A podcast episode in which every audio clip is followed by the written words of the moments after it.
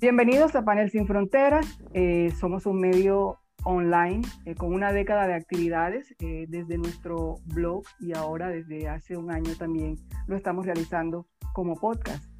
Agradecemos la amable compañía de todos ustedes. Estamos Marta Castelar y Aida Hernández, quien les habla desde Barranquilla, Colombia.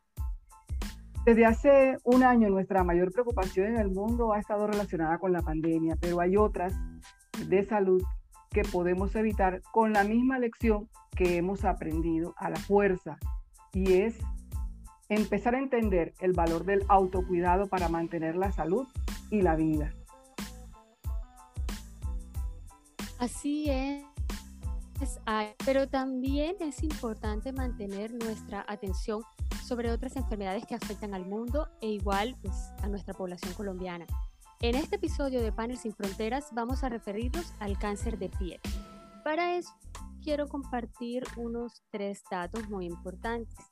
El primero es que anualmente en Colombia tenemos más de 35 mil personas con cáncer de piel y se presentan casi 6 mil casos nuevos de acuerdo con los registros de la cuenta de alto costo no gubernamental del Sistema General de Salud Social en Colombia. Melanoma es el cáncer de piel más agresivo, ese es el segundo dato que les tengo. Al año presenta un índice de mortalidad del 19%, según datos del Instituto Nacional de Cancerología. El tercer dato es que uno de cada cuatro casos nuevos de cáncer es de cáncer de piel. Hemos invitado a especialistas que nos van a ayudar a encontrar eh, entre tanta información sin límites ni fronteras, a poder llegar a esas conclusiones que de verdad sean aplicables a nuestro día a día. El próximo 23 de mayo es el Día Mundial del Melanoma y esta reflexión que tendremos en Panel Sin Fronteras se va a extender hasta el 13 de junio, que es el Día Mundial del Cáncer de Piel, el tipo de cáncer más común en el mundo entero. Panel Sin Fronteras se une al propósito de informar, y concientizar sobre esta enfermedad. Las de hoy son Natalia Leaño, Product Manager de ISDIN Colombia, Paola Cárdenas, cirujana dermatóloga, Mariana Castellanos del grupo de ISDIN Colombia y María del Rosario Olivera, directora médica de Bristol Myers Squibb de Colombia. Con ellas vamos a, a entrar en materia preguntándoles eh, que definamos qué es melanoma. Eh, ¿Es lo mismo el melanoma que el cáncer de piel? Bueno, eh, muchas gracias por la invitación y pues eh, ante todo, pues eh, aclarar un poco el tema del cáncer de piel, que es un tema bastante importante. El melanoma es un tipo de cáncer de piel. De hecho, nosotros los dermatólogos dividimos el cáncer de piel en dos grandes grupos. El cáncer de piel no melanoma, que es el más frecuente, y el cáncer de piel melanoma, que aunque es menos frecuente que el otro, es el más mortal. Y por eso, pues, le damos la gran importancia. El melanoma es un son lesiones generalmente pigmentadas de color café, negro, que pueden parecerse a lunares o aparecer sobre un lunar que tú ya tengas en el cuerpo, en el cual hay unos cambios que nosotros llamamos pues signos de alarma y que todos debemos tener en cuenta precisamente para consultar tempranamente. Eh, los signos son A, B, C, D, E, eh, por estas eh, siglas se conocen y es digamos fácil para que las personas del común puedan hacerse un autoexamen y poder determinar si tienen alguno de estos signos de la y consultar a, digamos eh, pronto. A es asimetría, que es cuando las lesiones pigmentadas, es decir, las manchas o los lunares, son asimétricas, es decir, que no son iguales una parte que la otra. B, los bordes irregulares, es decir, que los bordes no son redonditos, como normalmente tenemos nuestros lunares, sino con entradas y salidas. Eso es un signo de alarma. C, el color, cuando el color no es uniforme, no es solo color café claro, café oscuro negro, sino empieza a tener varias tonalidades. D, cuando el diámetro es mayor a 6 milímetros, son tener más cuidado.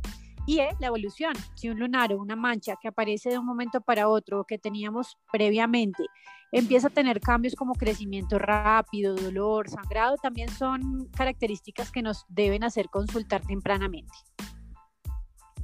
una pregunta eh, que, puede surgir una vez escuché del día a día. Eh, estoy en casa, veo una manchita que tengo en la piel que antes no, no tenía.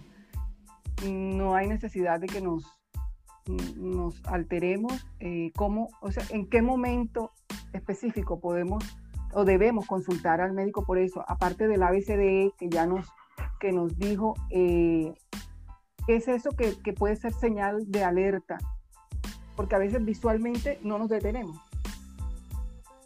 Sí, claro, no. Por eso mismo está, pues estas son las características a grandes rasgos que debemos tener como signo de alarma. Sobre todo hay una cosa importante y es si tenemos antecedentes de familia de cáncer de piel, pero especialmente melanoma. Cuando tenemos estos antecedentes, todavía es más importante que si aparece una mancha de repente y tiene estos signos que son muy claros del ABCD, que son, digamos, los signos más importantes, porque realmente otros signos no son relevantes. Estos son los signos importantes, pero si asociado a esto tenemos que es una persona que se expone mucho al sol, que aparece en áreas eh, más expuestas al sol, aunque el melanoma de hecho, el melanoma también puede aparecer en las plantas de los pies, manchas o lunares en las plantas de los pies. De hecho, en Colombia ese es el melanoma más frecuente, el que aparece en las plantas de los pies. Entonces, eh, digamos que no necesariamente en las zonas expuestas, aunque también, pero en nuestra población en las plantas de los pies, las manchas o los lunares que empiezan a cambiar, hay que, hay que, hay que eh, ponerles mucha atención y más si tenemos antecedentes familiares, sobre todo en primer grado, es decir, papá, mamá, hermanos eh, con antecedentes de melanoma. Una vez yo escuché a, a un médico, a un oncólogo, y me dijo que el cáncer, me dijo, no se previene, se diagnostica. La pregunta aquí es, ¿cómo podemos hacer nosotros para prevenir un cáncer de piel? Regularmente. Sí, bueno, digamos que sí. Sol o algo así. Sí, exactamente. afortunadamente, de los tipos de cáncer prevenibles, no todos, pero la gran mayoría de los cánceres se pueden prevenir, porque obviamente cuando la persona tiene una herencia, una genética, pues puede aparecer si, si la persona se cuida, pero en las personas que no tienen herencia o genética para esta predisposición puede haber prevención. Y esta prevención consiste principalmente en la prevención de la radiación ultravioleta eh, que viene del sol, no de los aparatos electrónicos, no de otro tipo de fuentes, es de la radiación del sol. Y esto se debe hacer utilizando un adecuado protector solar, que para eso pues eh, la idea es que tengamos protectores solares adecuados que nos gusten utilizar y eso es bastante importante porque uno de los problemas es que a la gente no le gusta el protector solar porque son muy pegajosos, porque se ve la piel fea, porque eh, eh, digamos que no, se, no huele bien, porque le pica los ojos. Por ejemplo, Isdin tiene una gran, una alta gama de protectores solares con unas texturas eh, fluidas que a la gente le gusta usar, que no le pica los ojos, hay para niños, hay con antiedad, entonces no hay una excusa para no usarlo porque digamos que es agradable y aparte de todo, ah, es, digamos, nos, nos, va a proteger. Entonces, el protector solar se debe empezar a usar desde los seis meses.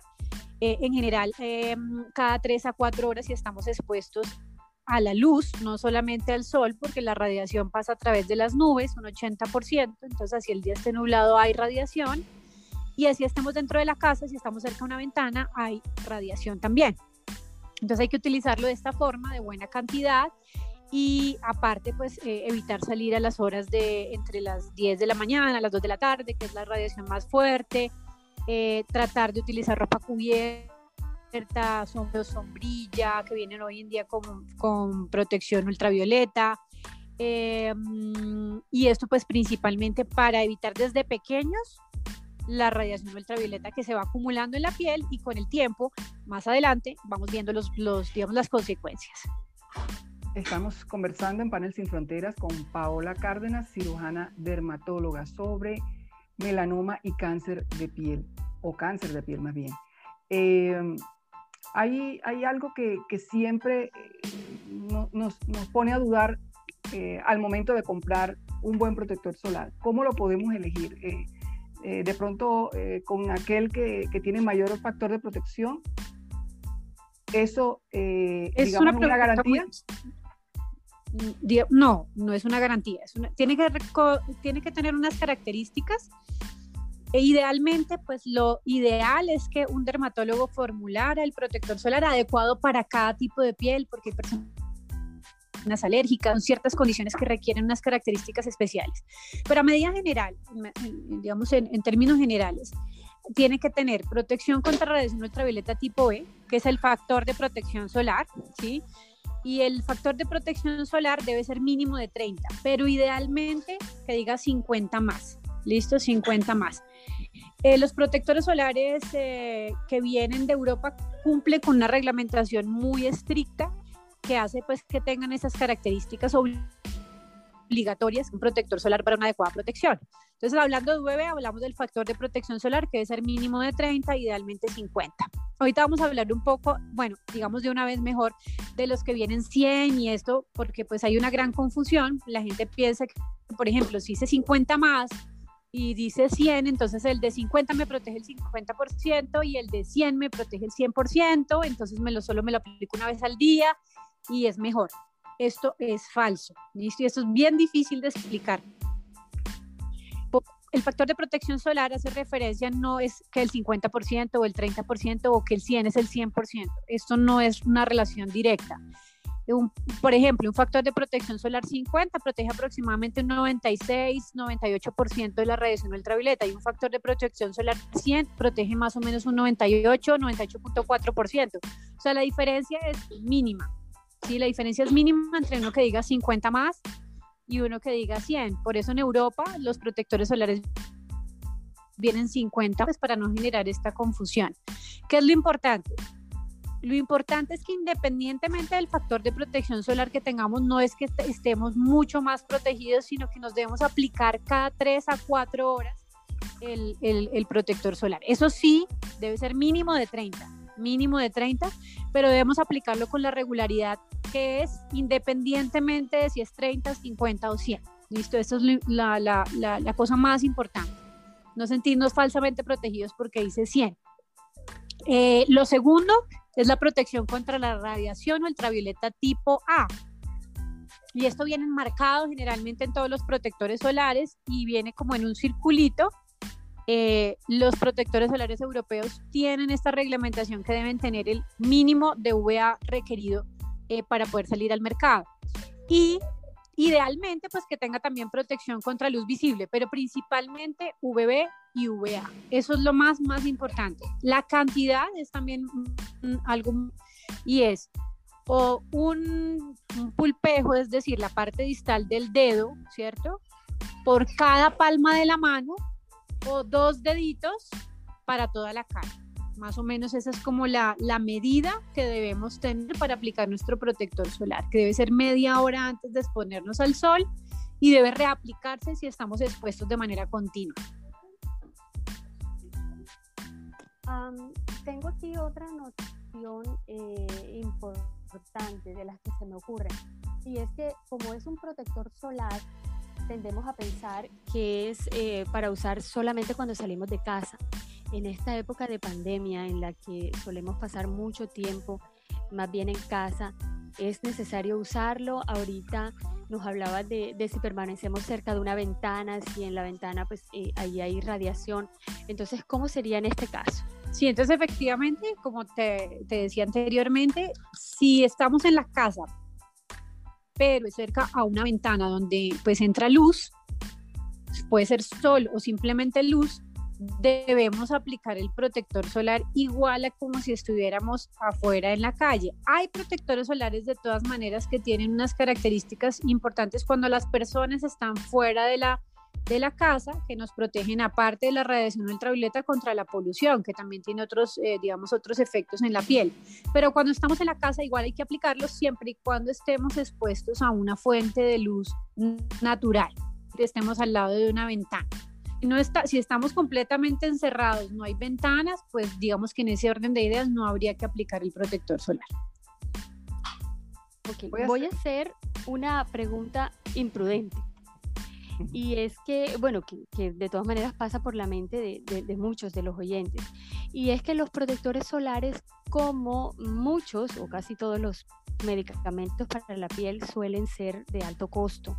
¿Hay algún unos riesgos, eh, por ejemplo, como alternativa al, uso de protector? Digamos que no reemplaza el protector solar, pero sí nos ayuda aparte del protector solar. Eso sí, pues te, te, cuento pues que eh, desafortunadamente no tenemos otros mecanismos tan efectivos de protector solar para evitar la radiación. Eh, obviamente otras medidas son evitar exponernos entre las 10 de la mañana y las 2 de la tarde, como ha mencionado anteriormente, utilizar sombrillas, algunas vienen con protección ultravioleta, ¿cierto? Eh, ropa, alguna bien también fabricada con protección ultravioleta porque necesariamente la ropa nos, va, nos indica qué tipo de protección nos da. Es un tejido grueso para que disminuya la, la, la, penetración de los rayos ultravioleta, pero pues idealmente sí debería ser ropa que en Colombia hay varias fábricas muy buenas de ropa con protección ultravioleta. Entonces, pues realmente eh, mm, podemos utilizar esa ropa de tejido, sombreros de ala ancha o sombrillas, sin embargo esto no nos da exactamente qué tanto nos está protegiendo, pero pues digamos que nos ayuda a disminuir o a minimizar la radiación. Eh, ya nos habías hablado acerca de la edad en que empieza, en que se debe empezar a utilizar eh, protector solar. Nos dijiste seis meses de edad, ¿cierto? Y de pronto uno... Sí, exactamente. Eh, por, por, la sensibilidad con que uno ve la piel de los, de los pequeños, continúa uno utilizando el protector. Y llega un momento eh, eh, en la vida en que eh, se deja de usar porque después se piensa que es para niños o que más bien para los adultos mayores que ya son los que necesitan más cuidado de la piel. ¿Qué nos dices acerca de eso? Bueno, ese es un tema, los jóvenes generalmente piensan que esto no es un tema que los atañe y que no hay cáncer de piel. Y te puedo decir que un 15% de los cánceres de piel se están diagnosticando en personas entre 15 y 40 años.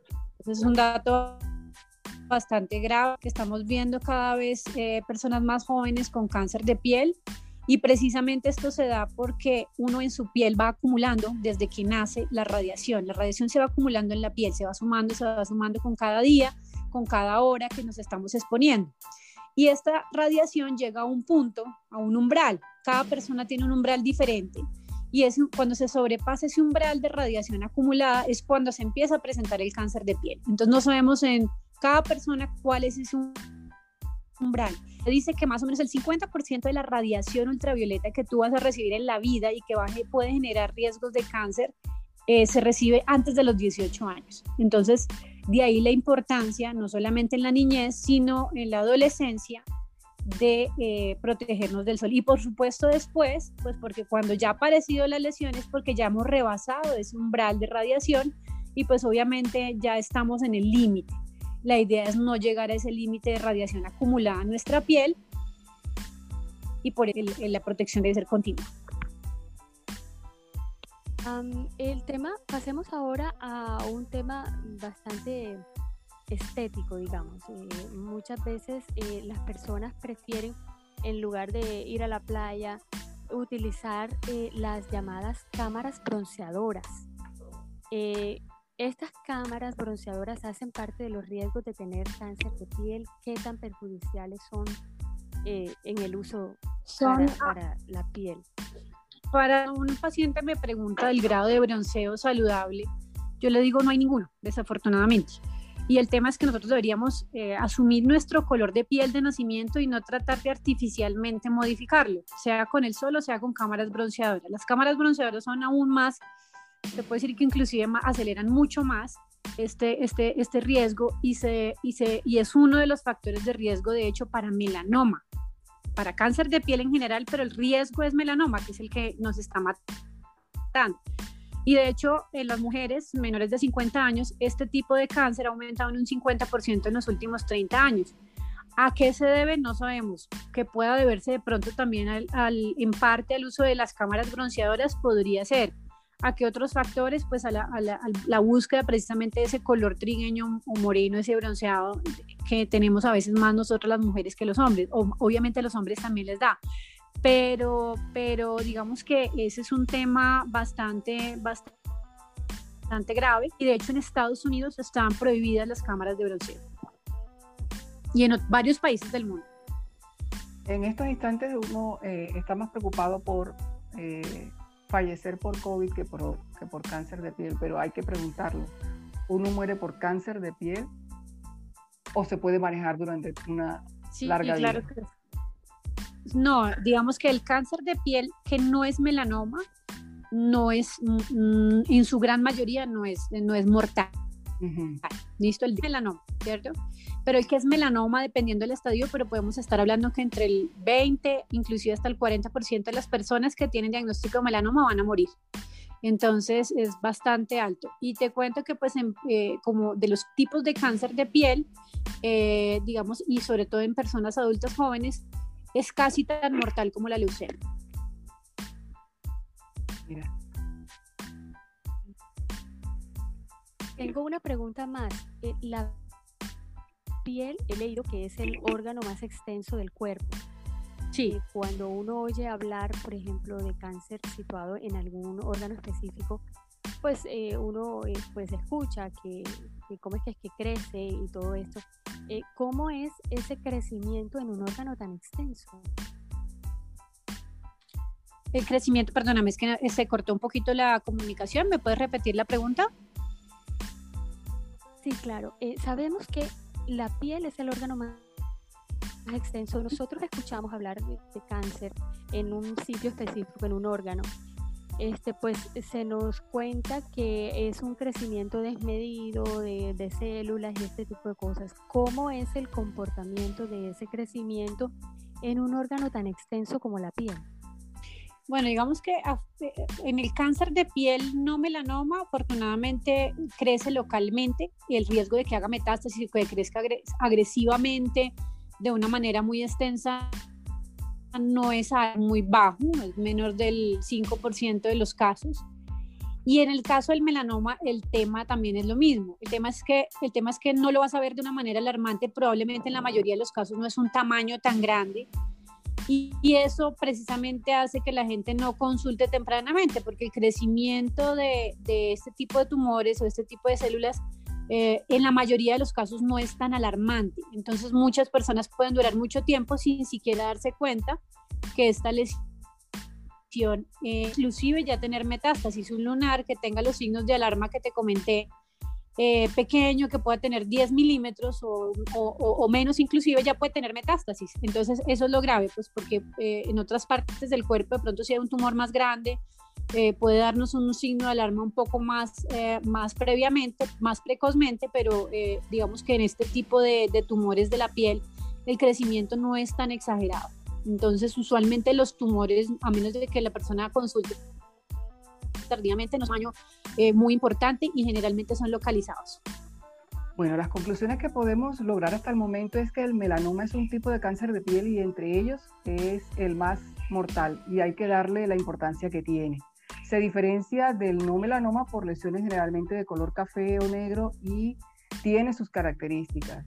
Hay que eh, memorizar las letras a, asimetría. B, bordes irregulares. C, color no uniforme. D, diámetro mayor a 6 milímetros. Y E, evolución. Ojo, A, B, C, D, E. Con dolor o sangrado para poder intuir que hay problemas ya en la piel que deben ser consultados con su médico. Revise regularmente la planta de sus pies y más si se tienen antecedentes familiares. En cuanto al factor de protección solar, eh, el más recomendable entre 30 y 50 eh, debe ser aplicado cada 3 o 4 horas, mínimo de 30, media hora antes de exponernos al sol. Y aquí lo importante es la frecuencia del uso, no por colocárselo en la mañana, en la noche ya le va a seguir funcionando, no. Hay que eh, tener una frecuencia en su uso.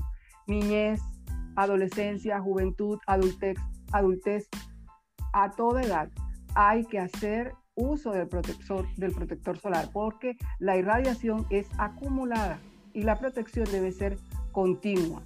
¿Hay algún eh, grado de, bronceo saludable? Ninguno, nos dice la doctora Paola.